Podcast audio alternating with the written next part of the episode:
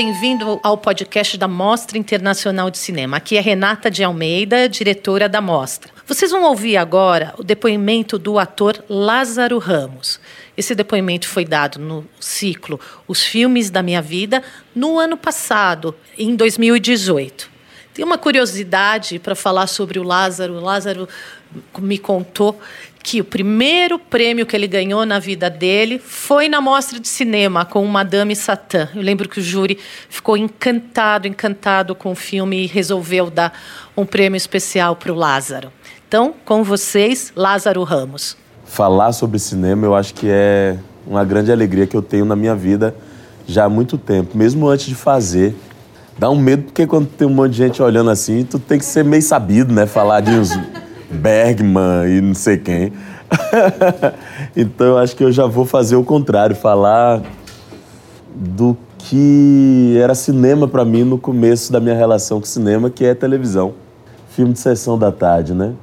Rapaz de família humilde de Salvador, que não tinha acesso à sala de cinema. Não era nenhuma coisa que eu soubesse que existia. Eu hoje trabalho com cultura, mas eu consumi muito pouco cultura na minha vida, cultura que não fosse televisiva. Eu não tive acesso a teatro. Por exemplo, teatro, eu, eu fiz teatro antes de ver uma peça de teatro. Eu nem sabia o que é que eu estava fazendo. Aquele negocinho que passava na tela da TV, pequenininha, preto e branca na época ainda, eu não sabia que tinha uma tela maior que exibia aquilo e não sabia qual era a sensação de ver aquela mesma história numa tela maior. Então, a minha primeira memória, a minha relação com cinema é muito Sessão da Tarde. É os Goonies, é De Volta para o Futuro, é O Rapto do Menino Dourado, Lagoa Azul. que mais? Esses aí todos, a faixa de idade é a mesma, né? Todo mundo lembra. É, qual é tem, tem Aquele, gente, do Menino do Sábado. Curtindo a Vida Doidado. Curtindo a vida doidado era isso e era um lugar um, que me provocava uma paixão enorme, mas eu não sabia o que era. Só sabia que a história me atraía, não sabia como é que fazia e nunca sonhei em um dia fazer. A primeira sala de, de cinema que eu fui chamava-se Arte 1, fica no bairro do Politeama, Salvador. Hoje em dia não existe mais, é uma igreja, como a maioria dos cinemas de rua, né, que a gente tem visto acontecer já há algum tempo. E a sensação que eu tinha era a sensação de acolhimento. Porque com muito pouco dinheiro, eu saía da minha escola, ia para aquele lugar enorme, com aquela tela enorme, escolhia algum filme, não comia pipoca e assistia três sessões. Eu lembro de chegar no cinema, ficar sentadinho, as pessoas iam saindo e entrando e eu vendo a mesma história três vezes. O que é que isso significa, né? Hoje a gente vive tão acelerado, né? A gente chegou ao ponto de que as narrativas de no máximo dois minutos do YouTube são o que sacia a gente. É uma experiência muito diferente. Eu acho que isso ditou de alguma forma o, o ritmo da minha vida. Essa experiência de você dar tempo para escutar uma mesma história que não é curta, mais de uma vez no mesmo dia é algo que eu acho que meus filhos não experimentarão. E isso diz alguma coisa. É um tempo de reflexão, é um tempo de você em contato consigo mesmo, entendendo o que é que aquela narrativa está provocando em você. É uma experiência de época, né?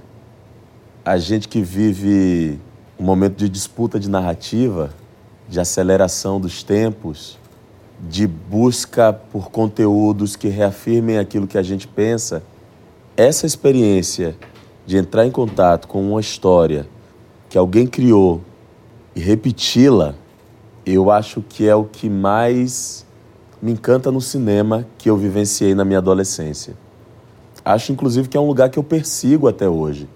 Todas as vezes que a vida está muito acelerada, o que eu persigo é ter sabedoria, calma para escutar uma história novamente e permitir que ela me contagie, que ela me diga algo mais do que o tempo que a vida tem me empurrado para viver, sabe? Não quero ser saudosista aqui, não quero defender uma maneira de consumir um produto cultural, mas é algo que eu tinha vontade que meu filho experimentasse mesmo. Eu falo muito do meu filho porque o tempo dele é outro, né? As telas são outras, as narrativas são outras. É, mas isso é tão bom, acho que isso dita um comportamento humano também, um comportamento de escuta. E esse acolhimento daquela sala é algo que eu encontrei depois quando comecei a fazer. Quando eu fui chamado para o meu primeiro filme, que não é Cinderela Baiana, como a maioria das pessoas pensa. Cinderela Baiana é o segundo filme, e posso falar dele também. meu primeiro filme chama-se Gene Papo, da Monique Gardenberg, mesma diretora do Opaió. O bando de teatro Olodum, meu grupo de teatro, foi convidado para ir fazer o filme. Ninguém tinha exatamente personagem, mas era para aquele coletivo de atores de teatro ocuparem a tela também. Eu fui, eu lembro que o meu primeiro set é, botaram uma roupa e tinha uma atriz que na época estava de cabelo curto, com a camisa cor-de-rosa e marrom claro, era de listra, e ela estava chupando picolé de limão. E eu sabia que eu já conhecia ela da televisão, eu acho que eu conheço essa moça de algum lugar. Aí eu falei, pô, mas tá todo mundo meio à vontade aqui, não sei quais são as regras desse lugar, chamado set de filmagem, que eu não sabia, que o nome era esse. Não sabia quais eram as regras. E aí essa atriz estava chupando picolé de limão. e eu cheguei perto dela e falei assim, me dá uma chupadinha. Marília Pera.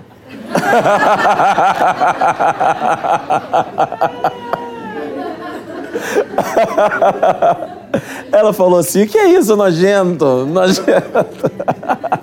Eu pago um pra você. Eu falei: não, quero seu. Eu tinha 15 anos de idade. Esse foi o meu primeiro dia num set de cinema. Eu não sabia as regras, eu não sabia o que eram aqueles equipamentos, eu não sabia a função daquelas pessoas. E eu não tinha cena. Isso é mais legal. Eu ficava ali pairando, sem fazer nada, só assistindo só olhando e entendendo que tinha algo de mágico ali. Aquela palavra que a gente usa muito para cinema, né? Mágico, magia, mágica do set de filmagem, mágica das histórias de cinema. Eu senti essa mágica e não sabia explicar o que era aquilo. E era um lugar que eu achei que só experimentaria uma vez. Eu achei que minha única experiência com cinema seria Gene Papo, esse filme. Tanto é que na estreia do filme eu levei minha família inteira. Eu lembro que minha tia-avó pegou o melhor vestido dela, ela está com 94 anos agora, se chama Helenita, colocou o melhor vestido dela porque o sobrinho neto dela ia estar no cinema. Eram as 20 pessoas da minha família. E eu fui todo cortado do filme, ninguém me avisou. Eu não sabia que eu não estava. É, mas ainda assim, a minha família não notou que eu não apareci. É, é, e eu acho que é bonito isso, que era assim, só o fato de eu ter experimentado aquilo, para eles já era importante. Eles já entendiam o que era aquilo, coisa que eu não entendia. O segundo filme foi o Cinderela Baiana. Foi um filme que foi muito por dinheiro, pelo sustento tal. É o filme, inclusive, que fez com que eu permanecesse na profissão, que até aquela época eu trabalhava em hospital público como técnico em patologia, fazendo exame de sangue, fezes e urina. E eu ganhava um salário mínimo o filme começou a atrasar e tinha uma multa. Quando acabou o filme, eu recebi o equivalente a 28 salários mínimos. E eu disse assim: bom, eu tenho 28 meses para dar errado. Coloquei tudo na poupança e pedi demissão do trabalho. E essa decisão fez com que tudo acontecesse, eu tivesse tempo para mim, para estudar, para me capacitar. Quando eu entro num set de filmagem para fazer os meus outros cinco primeiros filmes, foi no momento também que eu não achava que o cinema era um lugar ao qual eu pertencesse. Eu achava que eu seria um ator de teatro que talvez pudesse ter outra profissão, mesmo porque eu sempre perdia em todos os testes que eu fazia. Perdia muito em todos os testes. E aconteceu de que no ano de 2000, eu indo para o Rio fazer teatro, eu fiz teste para sete filmes e não sei por que passei para os sete. Eram eles as Três Marias, O Homem do Ano, O Homem que Copiava, Madame Satã, Carandiru, Cidade de Deus, Uma Onda no Ar. não fazia ideia de que seria possível isso. E esses filmes, de alguma maneira, eles conectam, se conectam em algum lugar, né? Porque são filmes que estavam buscando falar de um outro tipo de brasileiro, fazer um outro cinema afetuoso pelo brasileiro não oficial e com diretores nos seus primeiros filmes. E ali o cinema me acolheu mais uma vez, por causa desse olhar, por causa dessa narrativa escolhida. As narrativas são escolhas, né? Às vezes parece que a gente não pode escolher a história que a gente vai contar, mas eu acho que é o oposto. Às vezes a gente fica inebriado achando que a vida é que leva a gente, mas eu acho que não, acho que a gente é que escolhe. E naquele momento, Carinha, Luiz Abranches, Jorge Furtado, Babenco, Fernando Meirelles, Elvésio Raton escolheram falar desse brasileiro e assim o cinema entra na minha vida de verdade. E junto com isso, um outro tipo de filme também entrou na minha vida. Eu sempre fui consumidor de filmes mais populares, filmes mais televisivos, filmes americanos. Eu não tive acesso ao cinema argentino, eu não conhecia o cinema brasileiro, é, eu não conhecia cinema de arte. Quando eu comecei a fazer cinema, que eu comecei a descobrir os outros formatos de filmes. E aí veio um prazer muito maior, porque eu descobri que tinha outras maneiras de contar a história também. Nove Rainhas, para mim, foi um filme muito marcante. Filho da Noiva. Quando eu assisti, eu falei: caramba, argentino como é que eles contam essas histórias?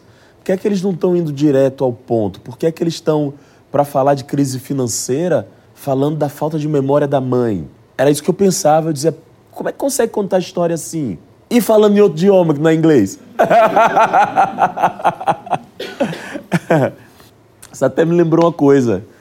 Eu, por causa de cinema, olha como são as coisas, a gente vai se tocando, né? Por causa de cinema, eu viajei o mundo. Por causa do Madame Satã, eu fui para países que eu nunca pensei em conhecer. E curiosamente, sempre que eu chegava nos Estados Unidos, eu era barrado na imigração. Eu fui para essa linha quatro vezes. Sempre ia, ficava quietinho. Na quarta vez, que a autoestima já estava mais trabalhada, assim, entrar aqui não estou devendo nada a ninguém. Quando eu entrei, o cara falou assim: Você faz o quê? Falei: Eu sou ator. Aí ele falou: E você fala inglês? Eu falo: Não, não falo muito bem. Aí, como é que você é ator e não fala inglês? Aí eu falo: Porque se faz cinema no Brasil também. Entendeu? já tive coragem para dizer que no Brasil também fazia cinema. Isso faz parte da construção de autoestima também e da relação com o cinema. Hoje em dia, eu acho que eu já estou num outro estágio, né? Engraçado, como eu eu estou formatando isso tudo muito agora, tá, gente? Pensando aqui para entreter vocês nesse tempinho até escurecer aí. Mas assim, tentando fazer uma linha aqui dos acontecimentos, comecei assistindo muito cinema popular de televisão. Depois, quando comecei a fazer cinema, apaixonei, tentei descobrir outros formatos, mesmo porque o Karim, o Sérgio Machado e o Jorge Furtado foram diretores que, ao trabalhar comigo, me presentearam com vários filmes. O Karim, no primeiro dia que a gente se encontrou, ele me deu sete filmes sobre a temática gay, em formatos diferentes, e falou: assista. Jorge Furtado, cada dia do set de filmagem, ele trazia um filme diferente ou um livro diferente e Sérgio Machado também. Três queridos amigos que eu trouxe para a vida e que generosamente me ofereceram todo o conhecimento de cinema que eles tinham. Depois dessa, dessa fase do, do, do cinema mais diverso, eu me apaixonei profundamente pelos corajosos do nosso cinema, como a Turma de Pernambuco. Eu acho que tem uma assinatura aí tão forte, tão importante para o nosso cinema. E hoje, curiosamente, eu estou misturando tudo eu não consigo desassociar o fazer cinema, a criação de narrativas, do que a gente vive no nosso tempo. Para mim, sempre está intimamente ligado. Eu não consigo. Tanto é que vocês veem que eu fico escrevendo livro, ator, diretor, não sei o quê. É porque eu, eu, eu não consigo entender qual é o formato que eu tenho que ser. Eu acho que, que eu tenho que olhar o tempo que a gente está vivendo e ver como é que a gente é útil. E, curiosamente, eu estou voltando para o cinema popular porque tem duas coisas muito importantes que o cinema popular traz, que é acolhimento ao espectador, não está julgando, não está... E uma narrativa que consegue encontrar escuta. E acolhimento e falta de escuta é, são duas coisas que a gente vive muito hoje em dia. E curiosamente, sem querer, eu estou vendo muito filme popular para entender o que é isso que está dando e está conseguindo se comunicar tanto. Será que eu consigo, no filme que eu vou dirigir daqui a pouco, misturar essas duas coisas? Falar de tudo que me mobiliza, todos os assuntos que eu quero, mas ainda assim me comunicar com mais pessoas do que a minha bolha. É tudo misturado, né? Cinema, vida, é tudo. Não sei, tentando fechar essa conta. Enfim, minha paixão é essa. E correndo o risco aqui de ser bem clichê ou bem, bem meloso, cinema é meio que é vida para mim, no meu conceito. E é como a gente administra a nossa vida também. Eu associo, eu, tenho muito isso. Eu hoje eu assisto por dia pelo menos uma produção audiovisual. Seja uma série, seja um filme. Eu não consigo mais parar. É o que me alimenta diariamente. É, tenho um problema de sono por isso, porque quando a casa toda dorme, eu assisto um filme. Se Thaís dorme muito tarde, eu fico até duas da manhã. Já faz parte da minha rotina. Por ser quem sou, acho que é bacana falar também da questão do cinema negro, que eu acho que é um ponto importantíssimo. Que para ser justo, afetuoso e correto com o tema cinema negro, para a gente não ficar no mesmo lugar que a gente fala sempre quando fala sobre negros e produção cultural e negros em qualquer espaço na sociedade.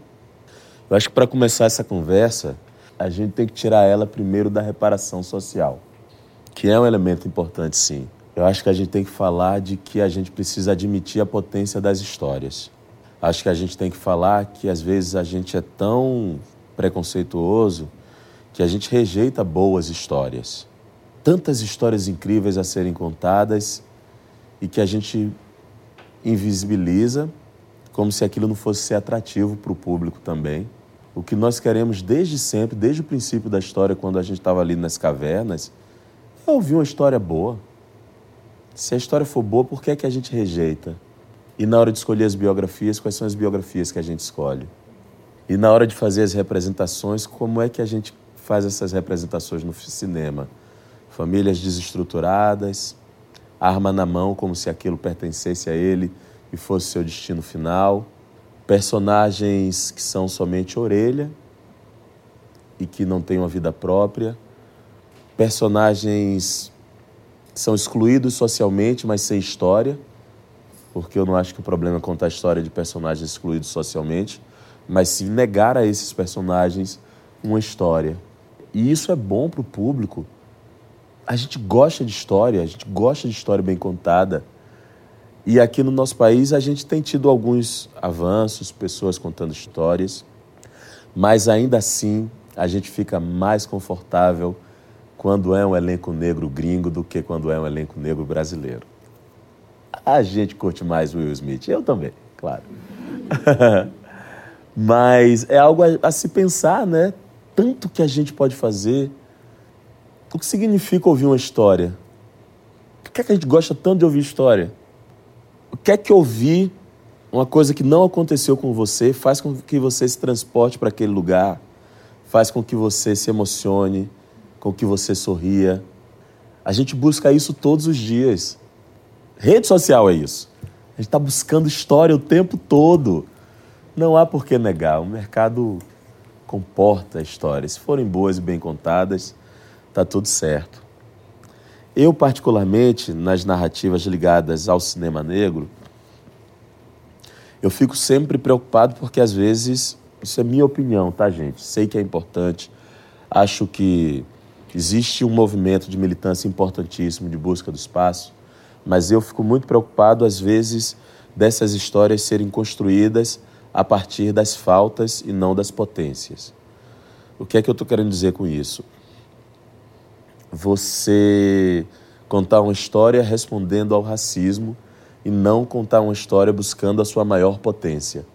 Não que o racismo não possa ser um tema também, mas quando você fica na demanda do racismo, algo te limita também. Eu acho que a gente precisa superar isso de alguma maneira para inclusive alcançar um lugar que é muito eficiente, né? Aquele lugar de quando você ouve uma história, você se emociona e nem entendeu por quê. E aí você tem empatia por um personagem e nem entendeu por quê. E aí você acha que esse personagem está vivendo uma coisa com a qual você deve se importar e você nem sabe descrever numa redação, mas que entrou na sua pele, como se fosse a pele do outro, do personagem. E é isso que o tamanho dessa tela dá, né? Claro que é legal assistir filme em casa também, eu adoro assistir no celular, agora vim no avião assistindo. Bicho, mais uma tela de cinema grande não tem outra sensação, invade como se fosse um furacão. É um tamanho diferente, né? Enfim, espero que essa paixão continue e espero muito que a gente não tenha que continuar falando esse mesmo assunto, né? Ah, que o Brasil tem pouca sala de cinema que é uma coisa que aconteceu na minha adolescência, né? Que tinha ali o Cine Arte 1 e que eu, com 15 anos, falava disso e a gente hoje ainda fala, ah, no Brasil tem quase, o Brasil inteiro tem quase a mesma quantidade de salas do que a cidade de Nova York. Vocês sabem disso, né? E ao mesmo tempo que nós que fazemos cinema também, a gente encontre outras maneiras de atrair o público, né? É isso, né? Tá sempre atento ao público. A gente tá falando para alguém. Dá, eu, eu, eu, pelo menos, não consigo falar só para mim, não.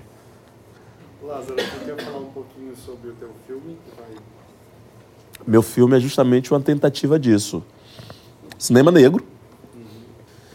mas numa tentativa de fazer um cinema popular falando de assuntos relevantes. É uma comédia que depois vira tragédia. Eu filmo no primeiro semestre do ano que vem. Era uma peça de teatro chamada Namíbia Não, que eu dirigi há sete anos atrás. Será que eu já falo o elenco? Ainda não assinaram o contrato? De falar, né? Mas é um elenco bem legal, misturando inclusive cantores e atores e atrizes. Sinopse. Vamos lá, dá para falar já. Um advogado do processo do Estado brasileiro. É futuro, tá? É tipo Black Mirror, comédia futuro.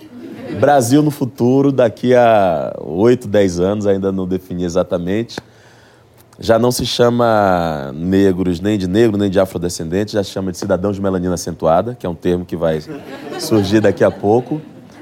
Um advogado processa o Estado brasileiro pelo tempo de escravidão, exigindo reparação financeira.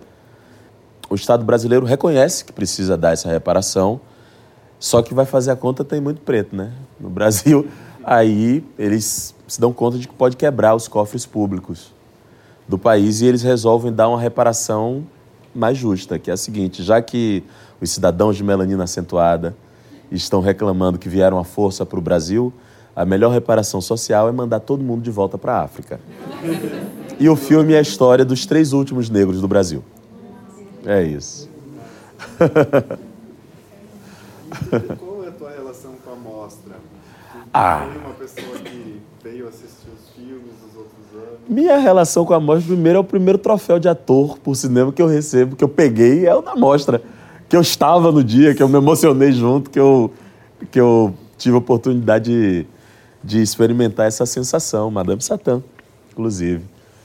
E assim, o clima que, que primeiro se estabeleceu, pelo menos o que eu entendi na época, era muito bacana, porque eu não senti como um clima de disputa, eu senti um clima, ó, falar uma palavra bem bonita, um clima de congraçamento. É bonita? Congraçamento, são as palavras. É, e eu me lembro muito disso. Depois que eu me toquei que tinha uma disputa, alguma coisa, tinha um prêmio, eu nem sei porque é que eu ganhei esse prêmio, eu acho que não tem prêmio de ator. Tem? Não tem? Olha, não tem, era tipo o prêmio especial do júri. Foi isso, prêmio especial do júri.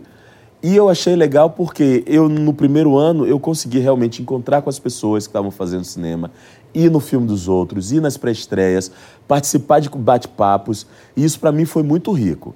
E aí cria um carinho danado pela mostra. Toda vez que falo eu fico feliz, ou quando tem a possibilidade de estar aqui. Depois virei espectador, sempre encontrando filmes que me acrescentavam muito como espectador, filmes que me traziam dúvidas, que é importante também super importante. É, e a, antes desse ano, a, a, a, vez anterior que eu vi foi no dia no, no 2015, mostra, o Tudo que Aprendemos Juntos, que é um filme que eu acho que é um dos filmes mais importantes que eu participei na minha vida. um dos filmes que eu mais quis que o público visse e um filme que não foi visto. É, e eu sei que não é pela qualidade do filme. O filme foi pouco visto, ficou pouco tempo nas salas de cinema.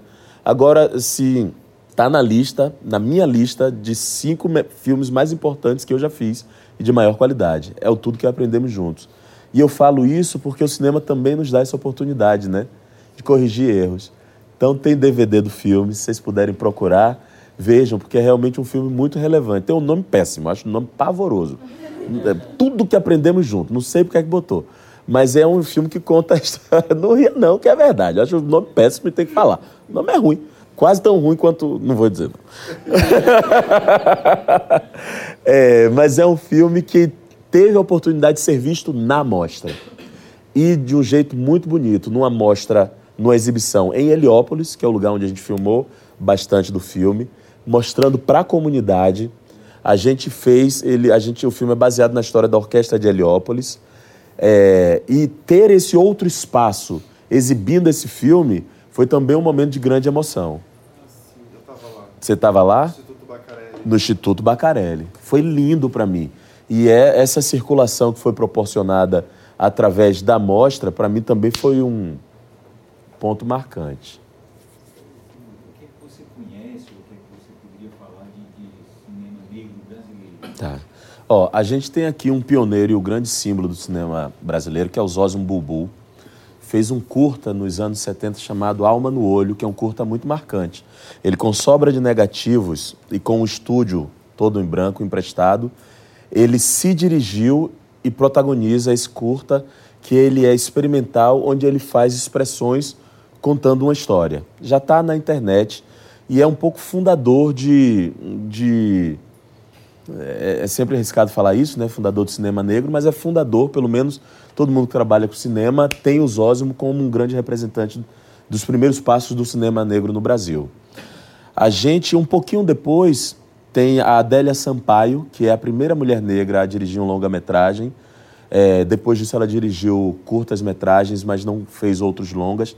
Está, inclusive, agora, já é uma senhora, está, inclusive, agora tentando fazer um outro filme. É, depois disso, tem um hiato. Tem pessoas que conseguem fazer em pequenas experiências, mas a gente volta a falar com mais força quando Joelzito vem com os documentários dele e a ficção Filhas do Vento. O Joel, inclusive, o primeiro filme dele é um filme muito importante chamado Negação do Brasil. Não sei quem já viu, mas é um documentário que ele fala sobre a presença dos negros na história da TV brasileira. E o Joel tem outros documentários muito relevantes, muito importantes, e de ficção. O, o, o Filhas do Vento é um marco, que é um filme, inclusive, que em Gramado teve uma coisa muito bonita que aconteceu, que todos os atores e atrizes ganharam o prêmio de melhor ator e atriz era Ruth de Souza, Léa Garcia, Milton Gonçalves, Zózimo Bubu, Dani Ornelas, Thaís Araújo, Rocco Pitanga, Talma de Freitas. É um filme muito bonito, que é baseado inclusive na história de vida da Dona Ruth de Souza, mas é uma ficção. A gente tem também, assim, para citar, estou indo numa ordem cronológica, tá? O Jefferson D., paulista. Primeiro curta-metragem dele é o Carolina, que ele fez com a Zezé Mota, falando sobre a Carolina Maria de Jesus. Depois ele dirigiu Brother. É, agora vai estrear. Ele fez um filme de terror que eu não lembro o nome. Agora vai estrear um filme que eu faço uma participação, que é o Correndo Atrás, uma comédia protagonizada pelo Ailton Graça. Estreia no fim desse ano. E o Jefferson também filmou, eu já falei para ele, eu pedi para fazer o filme, não tive agenda, faço uma cena dirigindo um carro, porque eu acho que o Jefferson é, se tudo der certo, ele vai fazer um Moonlight brasileiro. Não é sobre a questão gay, não é sobre violência, mas ele fez é um filme chamado M8. Eu peço, peço a vocês que prestem atenção. Um roteiro simples. Ele acabou de filmar e é um filme que, para mim, se tudo der certo, vai ter o impacto que o Moonlight teve. Recentemente, a gente tem assim algumas boas notícias, para não, não ficar só na reclamação. Tem a Glenda, que é baiana, de Cachoeira, interior da Bahia, que fez um filme chamado Café com Canela. A, a filmaço, né? E tem uma geração agora que está se organizando assim, com para pensar na maneira de viabilizar, para pensar nas narrativas. A Viviane Ferreira é uma cineasta baiana, não estou puxando sadia, mas é que ela é. Mora aqui em São Paulo e ela tem capitaneado muito uma busca de alternativas desse cinema ganhar espaço. Ela tem os projetos dela, vive aqui em São Paulo, tem participado de várias atividades também para que essas histórias possam aparecer.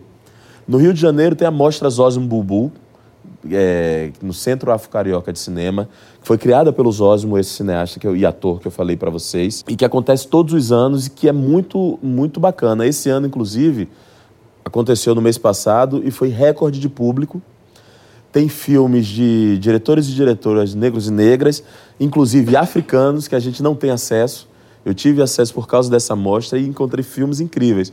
E, e coisas muito surpreendentes, como por exemplo, vou indicar para vocês aqui, só para não falar dos filmes que naturalmente a gente fala, tem um musical que está no YouTube de um cineasta chamado Flora Gomes. O nome do, do musical é Nha Fala. É um musical todo feito na África, super legal, a história é muito encantadora e no outro formato que a gente nem tem acesso. Essa mostra dos Osmo esse ano era a coisa mais linda. Todos os filmes faltava lugar lotou e já existe há alguns anos, mas esse ano especialmente teve um interesse e uma presença do público muito grande. Você tem uma noção de como que o cinema brasileiro vai se posicionar para que ele cresça entre os brasileiros e que outras pessoas que não têm acesso a, a um cinema de qualidade, a essas mostras, vão, enfim, popularizar o cinema de tal forma que todos possam assistir essas coisas? Então é muito difícil. Assim, ah, eu acho assim, eh, os cineastas estão pensando nas suas narrativas, buscando outras alternativas de viabilizar seus filmes. As distribuidoras, eu particularmente acho que estão engateando ainda no formato de divulgar e distribuir os filmes. Ainda está com um formato que, tá, que é antigo, que está viciado, que o público já não está mais sendo atingido pelos formatos de divulgação. Isso é uma coisa que eu acho que precisa ser pensado urgentemente. Né? Publicidade o jeito de chegar, o material que vai ser da internet, é, vale a pena ter cartaz ou é melhor você ter um vídeo para um Instagram? Não sei. A resposta eu não tenho, mas eu acho que isso é um, um buraquinho que a gente tem que estar tá grande. Estou achando que precisa é, repensar. Não fazer tanto filme bom se o povo não vai ver, uai. É, mas posso dizer, nem sei se vai fazer mais tanto filme aí sim, aí, viu? Não sei se o cinema está importando muito para quem ajuda a viabilizar agora, não. Eu acho que o buraco é um pouquinho mais embaixo. Que estamos numa fase que o risco não é só o de fazer o filme chegar ao seu público, mas sim conseguir fazer o filme. Eu acho que a gente vai para um outro estágio e que é uma pena, eu acho, porque tem tanta gente interessante surgindo, tanta história bacana. Tem uma coisa que eu não sei se vocês sabem, mas só para falar das informações que eu tenho, cada vez que um filme brasileiro é exibido em TV aberta, os índices de audiência sobem de uma maneira que sempre é comemorada e celebrada, mesmo em horários esquisitos como a madrugada. Mesmo na madrugada, a audiência aumenta. Isso quer dizer alguma coisa, né? São histórias que estão atraindo o público, e o público quer ver e gosta, e quando tem acesso, gosta e se identifica. Inclusive, tem uma seleção que acaba sendo meio natural que a televisão faz, que é assim, o filme encontrar o seu público, né? Porque às vezes a gente fica na discussão muito assim no filme de um milhão, no filme de dois milhões, de três milhões. E eu acho que, na verdade, tem um outro raciocínio que a gente tem que fazer, que eu acho que é o filme encontrar com o máximo possível do seu público. Eu acho que cada filme tem o seu público. Eu acho que a gente precisa encontrar é a maneira de fazer com que este público saiba que esse filme existe. Para esse filme, o público ir lá e prestigiar. Não respondi, né? Mas é isso. Oi. Prazer. O que, que você diria para uma outra baiana, para uma baiana como eu, que está querendo começar, está começando a fazer cinema aqui em São Paulo? Aqui em São Paulo. Pô. Pô, é difícil falar isso porque parece que tá, tu tá querendo, a pessoa está querendo ditar a fórmula, né? Quando eu acho que não tem. A Glenda, por exemplo, me surpreendeu muito, porque ela viabilizou o filme. O filme tem qualidade, tem feito um trabalho bonito. E ela filmou em, tudo em cachoeira. Eu nem sei como é que foi, eu preciso, falar, eu preciso conhecer a Glenda para dizer, Glenda, como é que você fez? O que é que foi que você fez? E eu intuo uma coisa. É o princípio da nossa conversa. Ela encontrou a história. Inclusive, eu acho que o tempo de trabalhar o roteiro é onde você pode perder tempo. criando uma história, buscando uma história. Porque você, depois que já está com o dinheiro levantado e para set de filmagem tentar resolver, é muito mais difícil. Mas eu acho que tu tem que encontrar a história que você quer contar. E aí, vou falar uma outra coisa que é uma coisa que eu estou aprendendo agora, que é saber contaminar os possíveis parceiros. Que às vezes a história está toda certinha aqui na nossa cabeça, na hora que vai sair aqui, a gente não tem a manha de vender. Tô sacando agora isso, que tu tem que fazer com que a pessoa entenda que não adianta tu gostar e saber, assim, o exercício da venda, os pitchings dessas feiras de cinema são importantíssimos. Você saber falar qual é a sua história para uma pessoa que não estava ali escrevendo junto com você. Eu tenho uma grande dificuldade disso, de, de conseguir seduzir as pessoas, porque na minha cabeça já está tudo certo. Mas aí isso, isso é, é, é, algo que eu entendi que tem que ter humildade. A pessoa não vai botar um milhão no filme porque é Lázaro Ramos.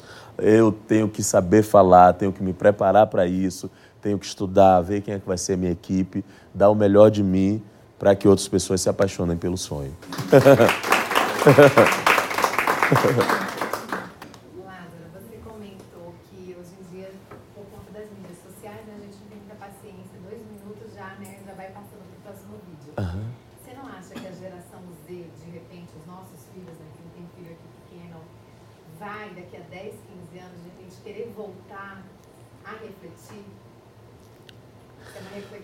Ah, não sei não, não sei se vou. Será que o mundo vai ficar retrô? Não sei. Não sei não. Eu tô achando que na verdade vão aparecer outras maneiras de consumir esse produto. Outro dia eu vi uma simulação que eu fiquei meio chocado, que inclusive aqui em São Paulo já está sendo trabalhada pelo Tadeu Jungle, que vende publicidade. Fiz um filme com ele. A O2 está trabalhando nisso, que é outro formato de cinema.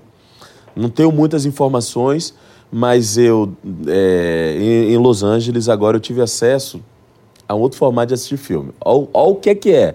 Olha que loucura, eu nem sabia que isso podia. Tu bota o óculos, fica num ambiente e a narrativa toda está na sua frente. Por exemplo, um filme de assassinato. Você está aqui com esse personagem assistindo, assistindo. Ele entrou para cá, uma pessoa passou para cá. Se você virar para cá, você acompanha as cenas todas desse outro personagem. Você edita o filme e participa da história. Eu tô achando que é para aí que a gente vai, que é uma coisa mais doida, que os formatos de roteiro, inclusive, vão mudar. Você não vai mais fazer um roteiro que é uma história fechada com um arco. Você é tipo game, né? Dentro de um roteiro, você vai ter que criar cinco outras, ou não sei quantas outras pistas, porque o espectador vai editar a sua história.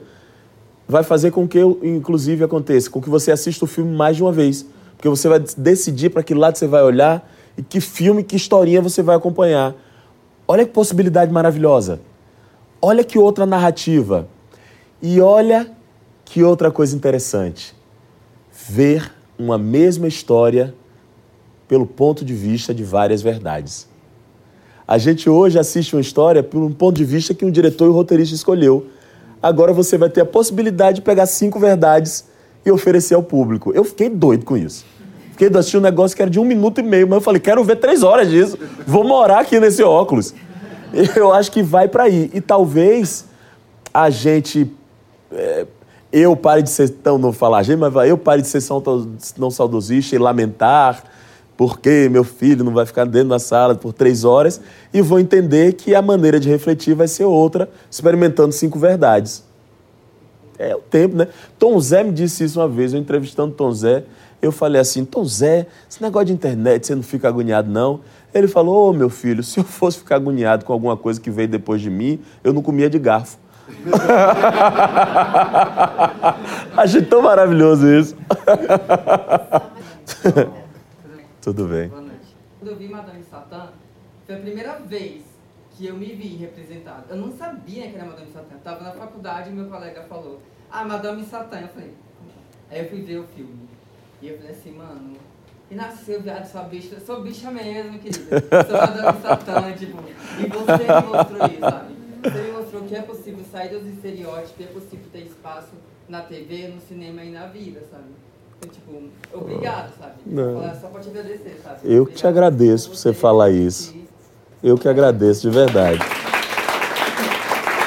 E ah, eu queria, queria falar uma coisa do Satã É, primeiro que é um trabalho coletivo, assim, eu estou ali dando corpo a esse personagem, mas ele é resultado de um trabalho de um diretor como Karim, uma sensibilidade que ele tem, de um diretor de fotografia como Walter Carvalho, que filmou esse personagem de uma maneira que a gente entendia quem ele era e, e estando naquela pele. E tem uma coisa que me inspira a falar quando você fala do Madame Satã e quando você diz que você se sente assim, é que ali tem algumas escolhas que são determinantes para essa sensação. É um personagem que ele é negro, ele é gay, ele é nordestino, ele é pobre, mas ele é contado com três coisas fundamentais: afeto, curiosidade e permitir com que ele seja mais complexo do que fazem, do que querem fazer com que a gente ache que o outro é. Uma frase complicada, mas a gente entende. E são em pequenas decisões. A cena de sexo do Madame Satã não é uma cena de sexo, é uma cena de amor. Do jeito que a gente faz a cena, do jeito que a gente reage, a gente estava querendo dizer: essas pessoas se amam também, e aí é o amor delas. Era na escolha de como mostrar aquela família a cena mais linda do filme para mim é a cena quando ele volta para casa e é aquele plano sequência que eles enfeitam a casa toda com papel crepom e fica a Marcélia, que é a mãe daquela família, o Satã, que é o pai daquela família, e a Tabu, que é uma loucura, que é meio empregado, meio filha, meio, o que é que é a Tabu? E o que é a cena? Eles, na mais simples das coisas, colocam uma música e começam a dançar se acarinhando. Está falando de quê? Está falando dessa sensação que todos nós temos de acolhimento familiar, inclusive ultrapassa a questão gay e faz com que a questão gay seja vista também com empatia e percebendo que a vida tem que ser mais simples do que a gente fica tentando fazer que seja, julgando um monte de fiscal de genitália Fiscalizando a genitália dos outros, o que é que o outro faz, o que é que o outro quer. Pelo amor de Deus, não vive a sua vida. Satã é o oposto disso. Ó, essa vida aí também é bonita e pertence a essas pessoas, e a sua também é importante. É, enfim. Acho importante falar isso.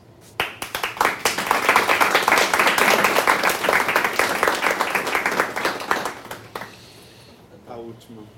Lázaro, é, você fala, ao longo da sua fala, você citou diretores e diretoras com quem você trabalhou de uma maneira muito afetuosa.